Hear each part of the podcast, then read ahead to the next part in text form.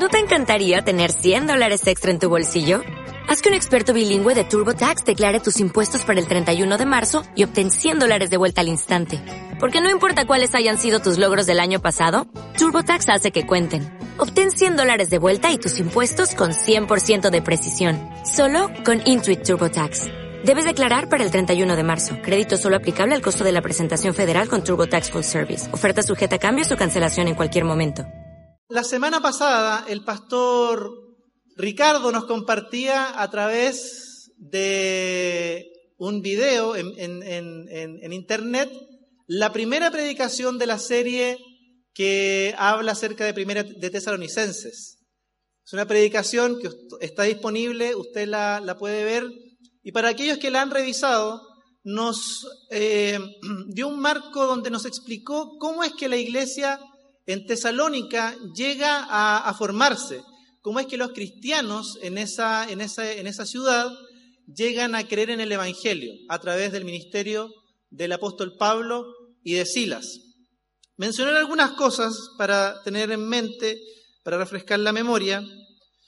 Pablo llega a Tesalónica a predicar el mensaje del Evangelio de Jesucristo, la buena noticia de Jesús, con eh, Silas predicando allí en las sinagogas, predicando entre los judíos, tiene un tremendo éxito en el sentido de que muchos se convierten y creen en el mensaje de Jesús. Pero los judíos, que son muy influyentes a nivel político, comienzan a tramar algo en contra de Pablo y Silas para expulsarlo de la ciudad y a través de algunos maleantes callejeros generan todo un alboroto en la ciudad y culpan de ese alboroto a Pablo y a Silas, diciendo que esta nueva enseñanza, esta nueva doctrina, atenta en contra del orden establecido. Por lo tanto, Pablo y Silas tienen que salir de la ciudad de Tesalónica, habiendo ya fundado la iglesia, habiendo predicado el Evangelio, habiendo un grupo de hermanos y hermanas que han aceptado el mensaje de Jesucristo. Cuando ellos se van, eso trae problemas a la iglesia en Tesalónica. Jasón, y algunos que estaban con él, uno de los que es mencionado en el libro de Hechos, es tomado eh, preso, es llevado delante de las autoridades y es acusado de ser cómplice de estos sediciosos, Pablo y Silas, que atentan en contra del orden establecido, que han traído, han venido a trastocar Tesalónica como han venido trastocando, trastornando todo el mundo. Luego de pagar una fianza, Jasón y estos otros hermanos son liberados, vuelven a sus hogares, pero la persecución el hostigamiento en contra de la naciente iglesia en Tesalónica va a permanecer. Esta iglesia que ha, dado sus primeros pasos en Jesucristo y en el Evangelio, lo hace en un entorno de mucha hostilidad, de mucha oposición, y han sido acusados desde el comienzo de gente que altera el orden establecido, está en contra del orden de la sociedad y son una amenaza para la, para la sociedad de alguna manera. Ahí hay un breve resumen de el contexto, la forma, la, cómo surge la iglesia en Tesalónica. Vamos a ver, por favor, en el capítulo 1, los versículos 1 al 10.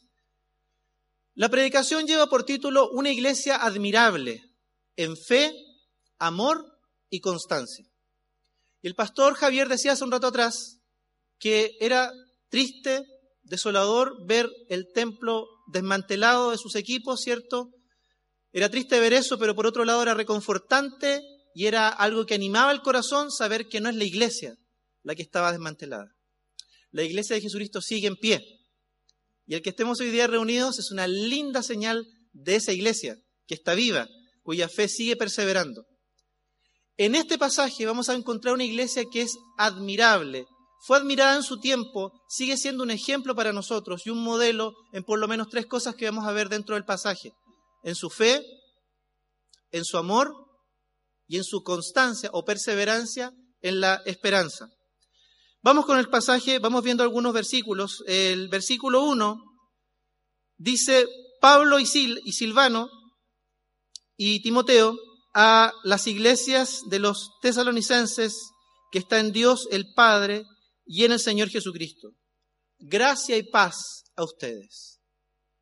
Luego de que Pablo tiene que abandonar la ciudad apresuradamente, producto de este hostigamiento y persecución que de la noche a la mañana se vuelca en contra de ellos y en contra de la iglesia naciente, emergente en, la ciudad de Tesalónica, él está muy, muy angustiado, él está profundamente dolido, él está sufriendo en el corazón, lo van a decir los capítulos más adelante, por saber cómo está la iglesia, por saber qué ocurre con su amada iglesia, esta iglesia que él acaba de fundar y en la cual se acaba de aceptar y recibir el mensaje del Evangelio.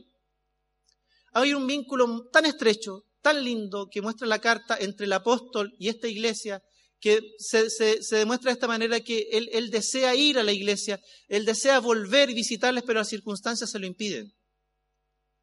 En ese, en ese momento, dadas las circunstancias, se le envía a Timoteo, su discípulo para que vaya, anime, consuele, fortalezca a la iglesia, pero para que también traiga noticias de vuelta al apóstol.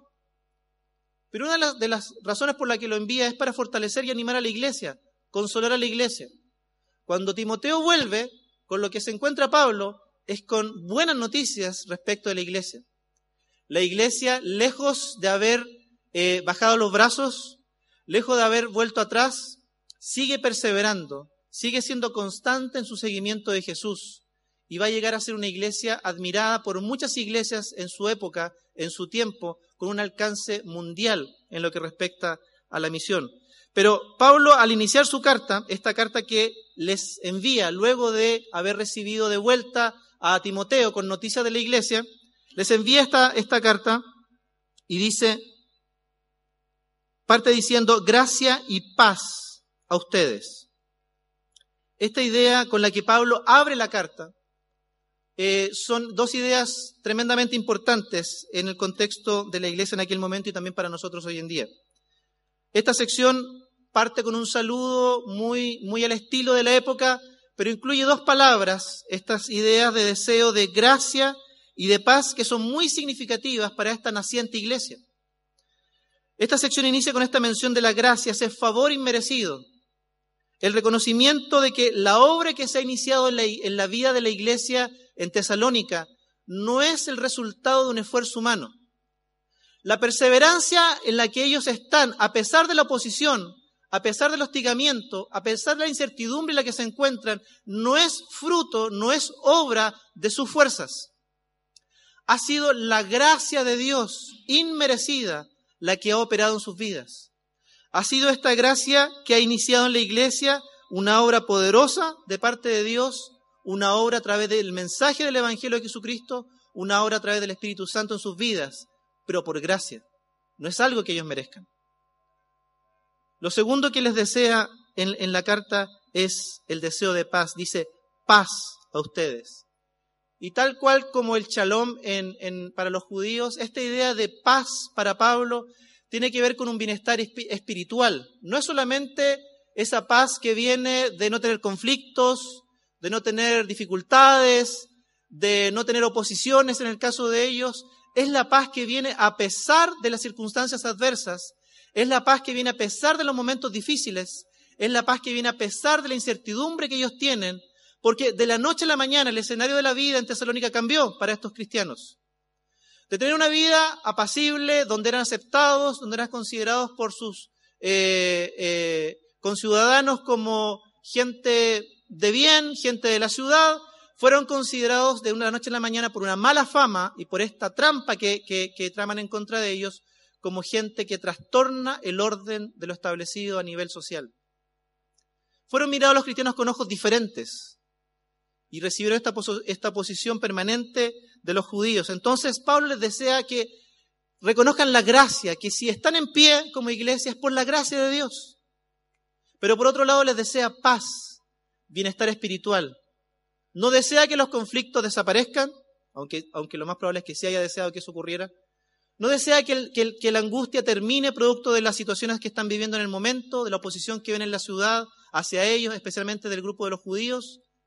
Lo que Él desea es que a pesar de todo lo que están viviendo, ellos experimenten paz, que tiene que ver con bienestar espiritual, a pesar de las situaciones adversas y de oposición, de incertidumbre que ellos están viviendo.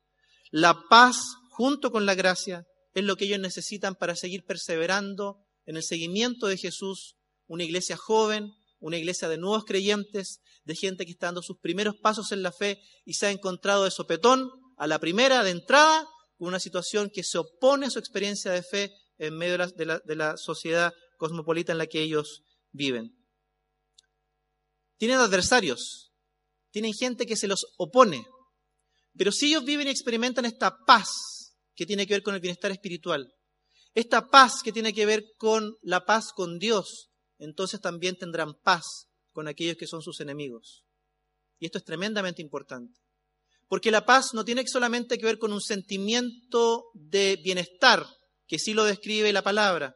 La paz tiene que ver con estar en paz reconciliado con Dios, pero también tiene que ver con esa paz que viene de el trato apacible, el, ese trato pacífico, de estar en paz con los demás, siendo que ellos están en medio de una sociedad, en medio de un grupo, especialmente los judíos, que se oponen y se han convertido en sus adversarios. Gracias para entender que si la iglesia sigue en pie, si la iglesia sigue perseverando, si la iglesia sigue adelante, es por obra de Dios y no por un esfuerzo humano. Depende de Él, del Señor, depende de su espíritu, depende de su palabra. Es la gracia inmerecida lo que mantiene a esta iglesia en pie a pesar de la oposición y a pesar de la hostilidad que tienen que enfrentar en Tesalónica. Y paz, ese bienestar espiritual que sobrepasa las situaciones cotidianas de la vida, esa paz que llega a ver también al enemigo, al que se opone, al que es hostil, eh, con, ese, con ese amor que mismo Jesucristo encarnó y enseñó. Estos dos deseos son tremendamente importantes también para nosotros, para tenerlo en consideración. La iglesia a través de los siglos siempre ha navegado en medio de un devenir de la historia lleno de cambios sociales, políticos. Lo que nosotros estamos experimentando hoy día en nuestra sociedad en Chile no es nada nuevo. Es cosa de leer historia muy reciente y darse cuenta que no solamente en nuestro país, sino que en todo el mundo, estos cambios sociales, los cambios que vienen en, distintas etapas de la historia, han sucedido siempre. Y siempre la iglesia ha tenido que navegar, ha tenido que, para los más jóvenes, surfear en medio de situaciones de complejas, en medio de situaciones adversas, en medio de situaciones que parecen inciertas, en medio de cambios sociales. De la noche a la mañana, los cristianos en Tesalónica tuvieron que enfrentar hostilidad producto de una trampa que se les tendió y probablemente nosotros estamos enfrentando cambios en nuestra sociedad de la noche a la mañana. Pero queridos hermanos, esta iglesia, que es una iglesia admirable por su fe, su amor y su constancia, nos habla también en la primera parte a través del apóstol Pablo, que es la iglesia la que sigue adelante, se mantiene en pie en medio de los cambios sociales por la gracia de Dios. Y en medio de esos cambios, que efectivamente pueden traer incertidumbre, angustia, preocupación, intranquilidad, del Señor podemos recibir la paz que viene de conocerlo a Él. La paz de experimentar en medio de situaciones difíciles, adversas, de incertidumbre, el bienestar espiritual que viene de una relación personal con Él, donde hemos tenido ahora y tenemos paz con Dios por medio de Jesucristo. Ellos no ven enemigos, ellos ven a los demás con amor, esta paz los hace también vincularse y relacionarse en un contexto hostil, en el caso de ellos, con paz, en paz con otros. Versículo 2. Siempre damos gracias a Dios por todos ustedes cuando los mencionamos en nuestras oraciones. El idioma original habla de un permanente dar gracias. Y Pablo cuando ha recibido las noticias de esta iglesia está tan asombrado, está tan maravillado, está tan gratamente impresionado que no puede dejar de dar gracias por cómo la iglesia sigue viviendo a pesar de las condiciones en las que él los dejó cuando tuvo que salir apresuradamente de Tesalónica. Pablo está realmente impresionado y realmente está, impactado por la obra de Dios en medio de la iglesia y esto lo hace estar tremendamente contento, muy agradecido. Y dice, no dejamos de dar gracias por ustedes cuando los mencionamos en nuestras oraciones. Pablo está tremendamente gozoso, alegre de ver que la obra de Jesucristo permanece en pie. No depende de él. apresuradamente tuvo que salir, pero ve la obra en la iglesia, una obra que depende del Espíritu, una obra que depende de Jesucristo y que se mantiene en pie.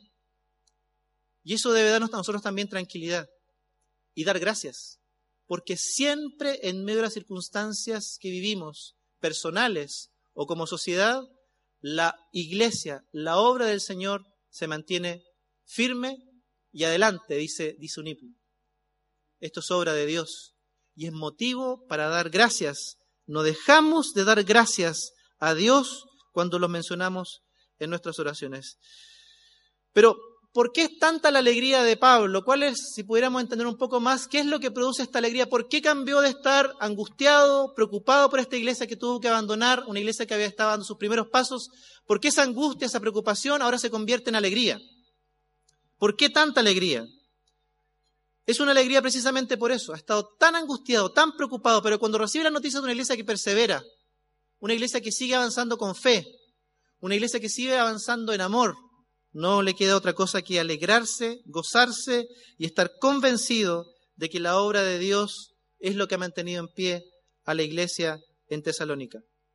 Estos nuevos creyentes en la iglesia pudieron haber abandonado la fe, pero todo lo, que, lo contrario, no dieron pie atrás, siguieron avanzando. Veamos por favor el versículo 3 que, que nos dice los recordamos constantemente delante de nuestro Dios y Padre a causa de la obra realizada por su fe, el trabajo motivado por su amor y la constancia sostenida por su esperanza en nuestro Señor Jesucristo.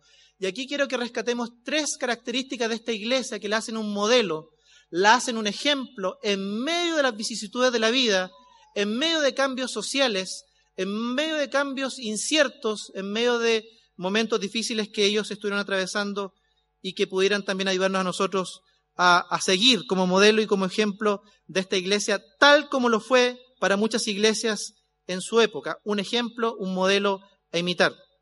Lo primero es la obra de su fe. Dice que recuerdan constantemente la obra realizada por su fe. Era indudable que la obra de esta iglesia que ellos siguieron adelante, a pesar de, que, el apóstol ya no estaba, su forma de vivir, esta fe que expresan, es una obra de Dios, es una obra del Espíritu. No podía ser de otra manera en un ambiente tan hostil y de tanta oposición.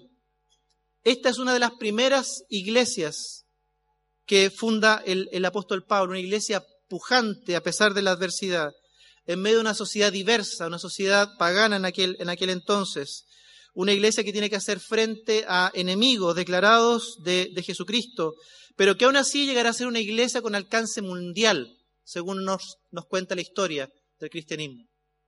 Va a ser una iglesia que va a influenciar a muchas iglesias en su época. Va a hacer sentir su modelo de vida. Va a tener eco en otras iglesias que viviendo también dificultades y momentos difíciles verán a Tesalónica como un ejemplo de vida, un ejemplo de fe, un ejemplo de perseverancia en medio de situaciones difíciles. Él los alaba por la obra de su fe, esta fe que los ha llevado a permanecer en Jesucristo, los ha llevado a confiar en, en Jesucristo. En medio de un mundo pagano, vivirán la fe en Jesucristo, seguirán viviendo la buena noticia. Y es que no hay otra forma de seguir produciendo obras, de seguir viviendo una fe consistente en medio de situaciones difíciles como ellos lo estaban viviendo, que no sea una fe genuina, una fe arraigada en Jesucristo, una fe que se nutre de la palabra de Dios, una fe que, como dice también eh, Santiago, es una fe que evidencia, se muestra, es palpable en la forma de vivir.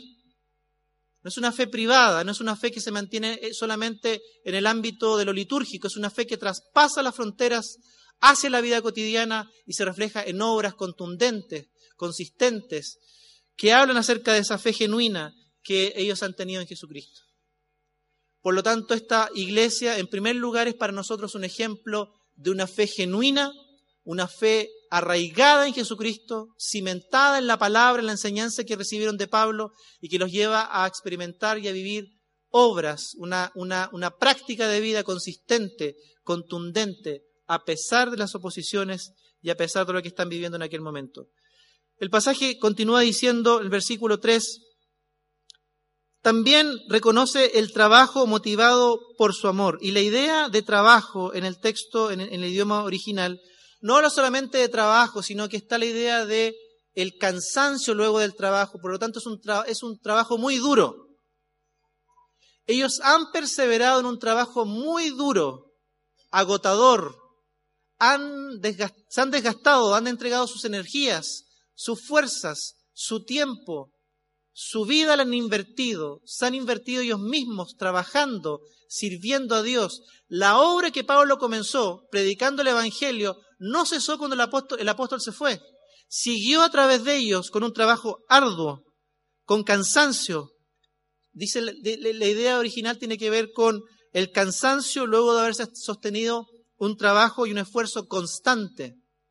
Ellos realmente se han invertido, han gastado sus energías en la obra que un día comenzó en sus vidas y que para ellos es valiosísima. Eso que Pablo les entregó, ellos han sabido ahora continuarlo en, medio de, ese, lugar. Pero fíjese que destaca que esta obra es producto del amor. El amor a Dios pero también el amor al prójimo. Si ellos han decidido ser iglesia en medio de una situación difícil de vida, de hostigamiento, de persecución, de hostilidad, lo hacen porque saben que hay otros que necesitan desesperadamente este mismo mensaje que ellos recibieron a través del apóstol Pablo. Se gastan, se esfuerzan, se cansan, perseveran por llevar ese mensaje a otros, por amor a otros, no solamente por amor a Dios, que los ha rescatado, los ha liberado, les ha dado vida nueva, sino que también por amor a otros, conciudadanos en Tesalónica, que necesitan escuchar el mensaje liberador, el mensaje de esperanza, este mensaje que trae vida nueva.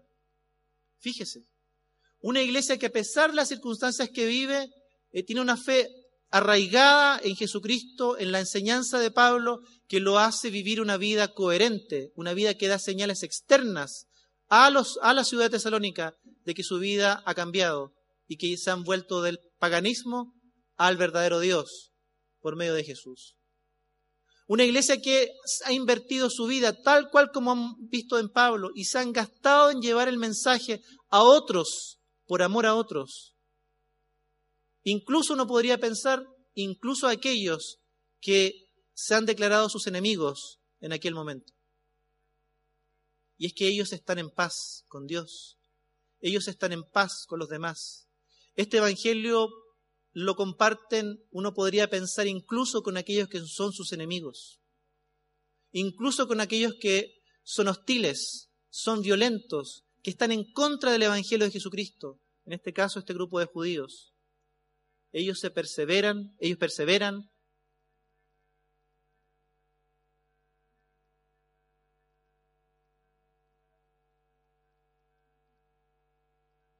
a otros.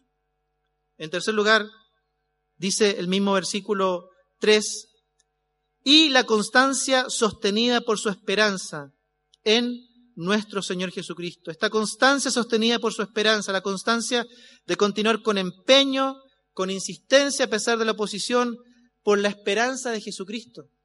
Si uno avanza algunos versículos, en el versículo final, el versículo 10, y esperar del, esperar del cielo a Jesús, su Hijo, a quien resucitó, quien nos libra del castigo venidero. Esta esperanza que tienen en Jesucristo, esta esperanza que tienen de su venida, de su retorno, del establecimiento del reino de Jesús, esta esperanza que tienen en Él, fíjense, los hace ser perseverantes, constantes en lo que les toca vivir en esta tierra.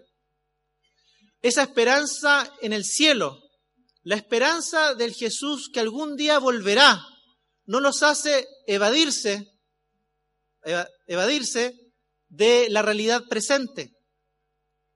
Esa esperanza de la venida de Jesucristo no nos hace ser indiferentes, indolentes con aquella ciudad que necesita el mensaje de Jesús, porque está sumida en el paganismo, la ciudad de Tesalónica.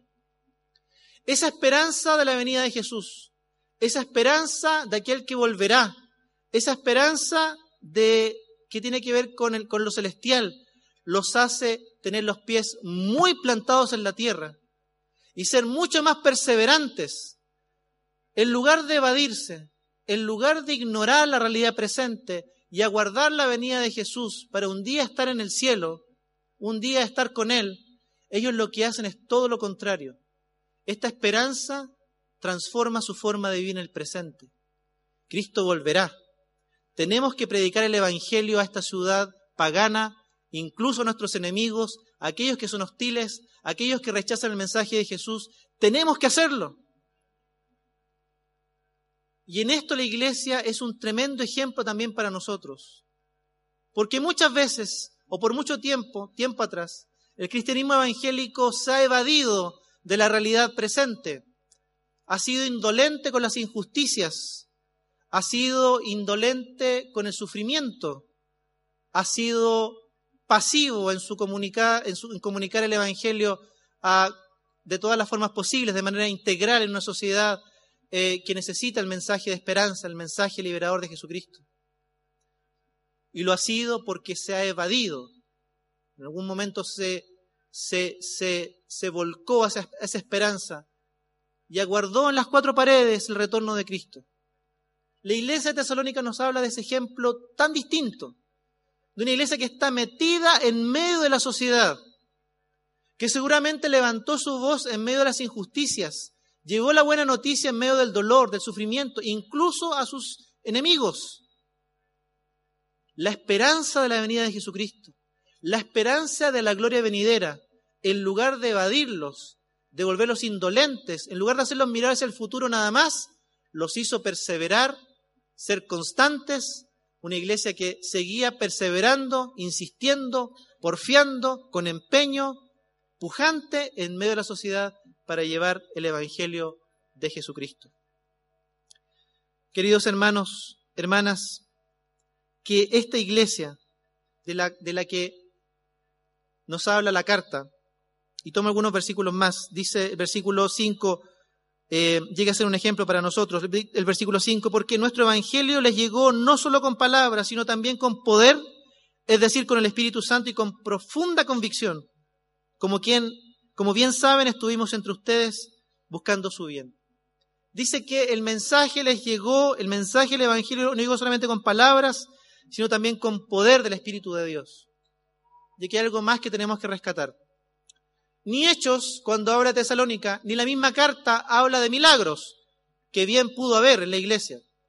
Pero cuando se habla del poder obrando del Espíritu, estas señales que tienen que ver con poder, habla del tremendo cambio y la conversión radical que vivió la iglesia de Tesalónica, que del paganismo, de los ídolos, se volcó radicalmente y de una vez por todas a Jesucristo.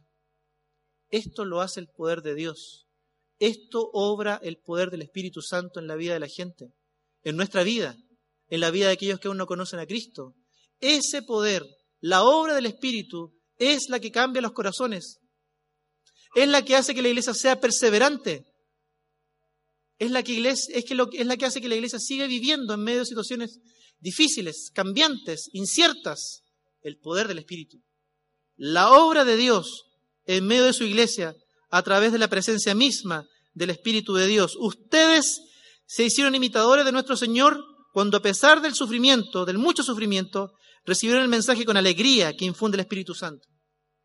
Jesús, varón de dolores, experimentado en quebrantos, a ese que sufrió, que padeció, la iglesia tesalónica también imitó, perseverando, a pesar del sufrimiento, a pesar del dolor, se convirtió en una imitadora del Maestro, de Jesús.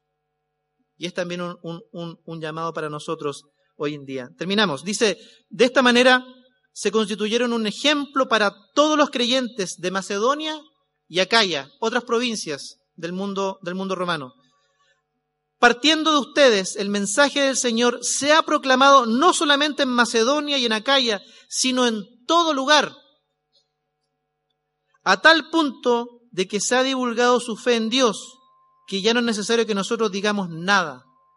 Fíjense cómo una iglesia que Dios en su soberanía permite que nazca, que surja y florezca en medio de una posición tan grande, precisamente esa, esa, esa forma en que nace, esa oposición que viven, esa situación adversa en la que están, cuando se arraigan en Jesucristo, cuando su fe se cimenta en la enseñanza, está cimentada en la enseñanza del apóstol, en las escrituras, diríamos nosotros.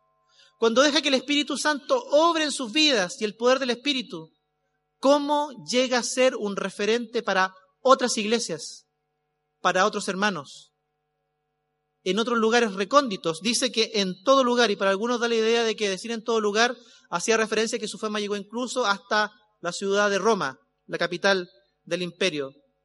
A tal punto se ha difundido su fama que es una iglesia admirada, un ejemplo, un modelo, y no porque tenga todo, no porque sea una iglesia rica, no porque tenga, tiene todas las facilidades, porque tiene todo a la mano, no porque se le han dado todas las cosas fácilmente, sino todo lo contrario, porque precisamente a pesar de la oposición, de la angustia, de la incertidumbre en la que están viviendo, han visto operar en sus vidas el poder del Espíritu, la gracia de Jesucristo, que les ha llevado a vivir una vida consistente, una vida coherente, una vida eh, sólida en medio de esa situación, a tal punto de que su fe ha llegado a ser un modelo, un ejemplo para otras iglesias.